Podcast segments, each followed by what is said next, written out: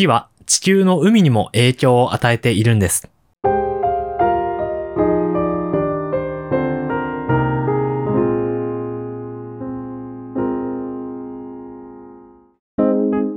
お疲れ様です。有益天文部部長アナリカッタです。有益天文部ラジオシーズン2としてビッグアイデア、天文学の主要概念というものを一緒に読んでおります。今日は2.5ですね。2.5行きましょう。潮の満ち干は月と太陽の重力によるものである。という話になります。さあ、今回からえ宇宙空間の話だけじゃなくて地球上で起こる話になってきます。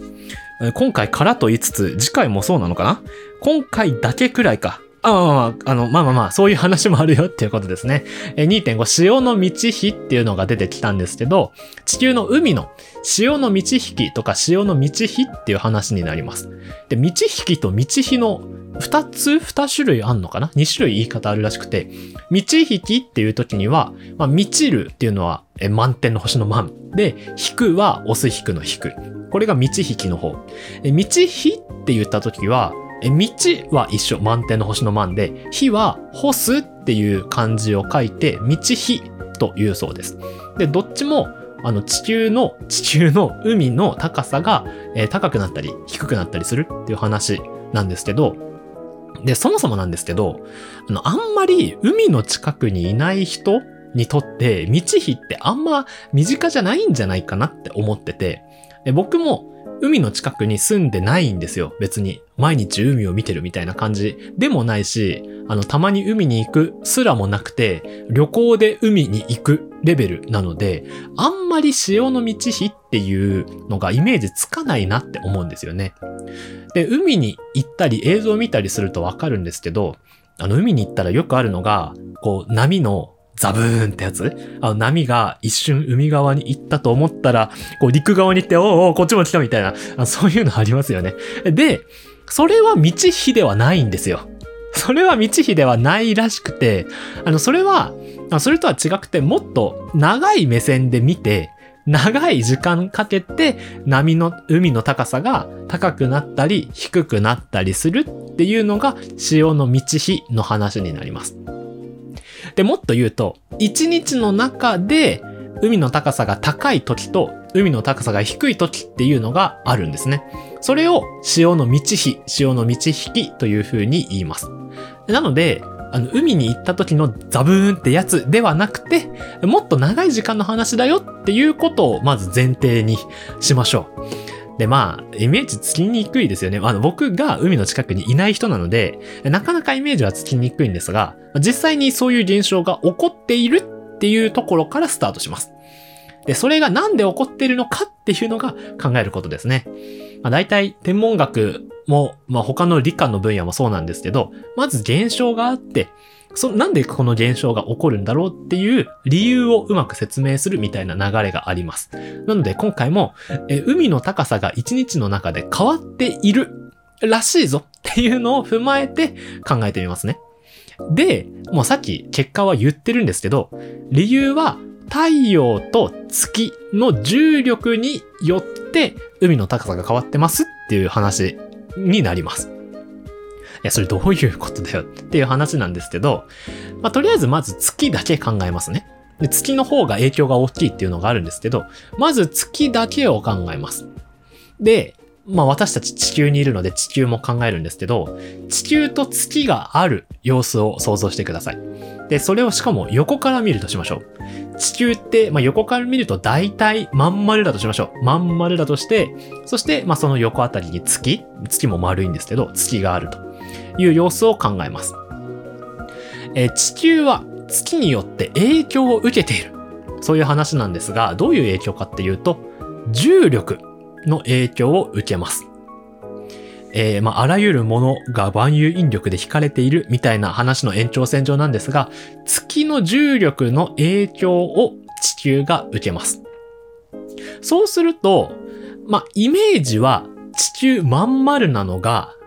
楕円になる。ちょっと引き伸ばされて楕円になる。そういうイメージですね。どういう向きに引き伸ばされるのかというと、月がある方向に向かって円が、ま、膨らむ伸ばされるみたいなイメージです。で、ちゃんと重力のこと考えると、月がある側と反対側もちゃんと膨らむよっていうことわかるんですよ。なので、その月の方にだけこうグイーって歪むんじゃないって思うかもしれないんですけど、そうじゃなくて、ちゃんと丸、まん丸なのが月がある側とその反対側に向かって、ビョってちょっと広がって楕円になる。そういうイメージを持ってください。これが月の重力の影響によって地球の形がちょっと変わるよっていう話になります。で、その地球の形が変わるよっていう話なんですけど、その影響が地球の陸地よりも海の方がその影響を受けやすいということもわかります。まあ、固体化液体化みたいなのがざっくりとした言い方なんですけど、陸地よりも海の方がその引き伸ばされ具合っていうのが海の方が大きくなります。なのでそうすると、私たちから見ると、その膨らんでいるところに来ると、こうちょっと海の高さが高く見える。陸地に比べて膨らんでるみたいなイメージですね。で、逆に、その膨らんでいない方、いないところにいると、こう、低い。まあ、相対的にというか、高いところに比べると、海の高さが低くなる。っていうことになります。じゃあ、それが、なんで海の高さが変わるのかっていう話なんですけど、今、月があって、月の重力の影響で、ちょっと楕円みたいに地球が歪むよって話しましたよね。で、さらに地球は自転してるんですよ。ここで自転という話が聞いてきます。地球自転してるんですよ。そのスピードは約1日で1周するくらいのスピードです。だいたい1日で1周するスピードなので、今、楕円のこうちょうど膨らんでる一番高いところに来るタイミングが2回ありますよね。2回ある。その月がある側と月がある側の反対側。ここが今一番高いところ。え1日の中で2回あります。えそして逆に、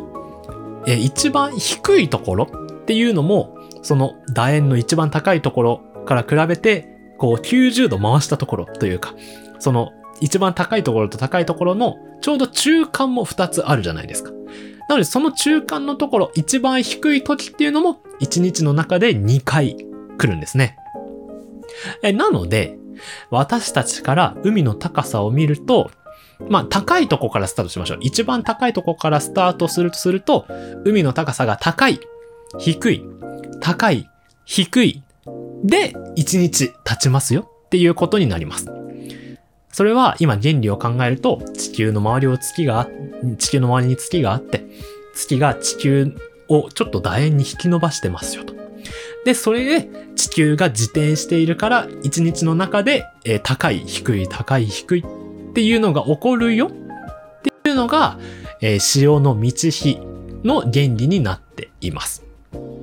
まあ、ちなみに海が高いところを満潮、満点の満に潮、山水に朝昼夜の朝。で、えー、低い、海の高さが低いところを干潮、満ち干の日、干すという字に潮、山水に朝昼夜の朝。干潮というふうにも言いますね。なので、潮の満ち干の理由は、え月の重力の影響だっていう話をしてきたんですが、タイトルにはですね、太陽の重力っっていうことも一応書いてあるんですよ。で、この潮の満ち干に関しては、月の重力の方が太陽の重力の影響よりも大きいです。なので、まあ、そんなに太陽の重力の影響はないよっていう話なんですけど、あの、ゼロではなくて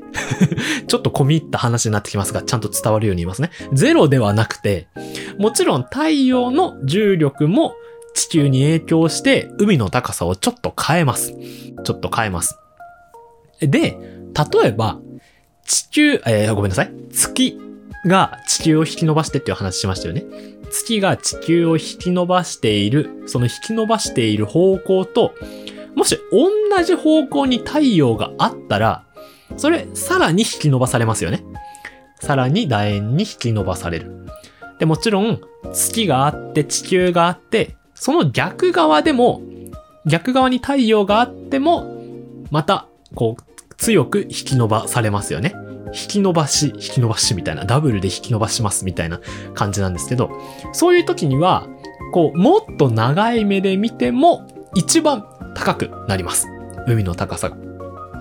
で、この時を大潮って言うそうです。大きい小さいの大に潮っていう感じですね。え、大潮と言うそうです。で、じゃあ、また逆にって話なんですけど、逆にこう弱め合う位置関係もあるはずですよね。具体的に言うと、今月が地球を楕円に引き伸ばしていると。で、その一番高いところに、えー太陽があったら大潮だったんですけど、一番低いところにまた90度回転するみたいな。一番低いところに太陽があった時は、その歪みをこう直しますみたいな方向に太陽の重力が影響しちゃうんですよね。なのでそういう風に、まあ、イメージで言うと地球から見て月がある方と太陽がある方が直角。その時には腰を、えー大きい小さいの小さいに塩っていう字で腰をっていう風に言うそうです。うん。なので、まあ、太陽の影響も確かにあると。で、それによって、えー波の、海の高さが高いとか、海の高さが低いっていうのもあるっていうことが分かっております。要するに大事なのは、私たち海っていうのが、こう、まあ、多分海の近くにいる方からすると、海面の高さが変わるっていうことは、まあ、よくわかる。で、実際に現象としても分かっていると。それも、私たちから離れてるはずの月とか、離れてる太陽とかが確かに影響して何か現象を引き起こしていたよっていうことが分かりました。というのが、えー潮の満ち干は月と太陽の重力によるものであるというところでした。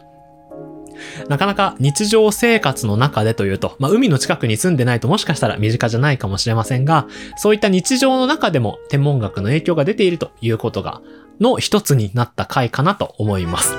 ということで、有約天文部では、今シーズン2ビッグアイデア以外にも、えー、様々な動画を投稿しておりますので、動画音声などたくさんありますので、ぜひご覧ください。また、チャンネル登録とか、ポッドキャストのフォローで、えー有益天文部の部員になれますので、皆さんの入部をお待ちしております。それでは、また次回の有益天文部でお会いいたしましょう。お疲れ様でした。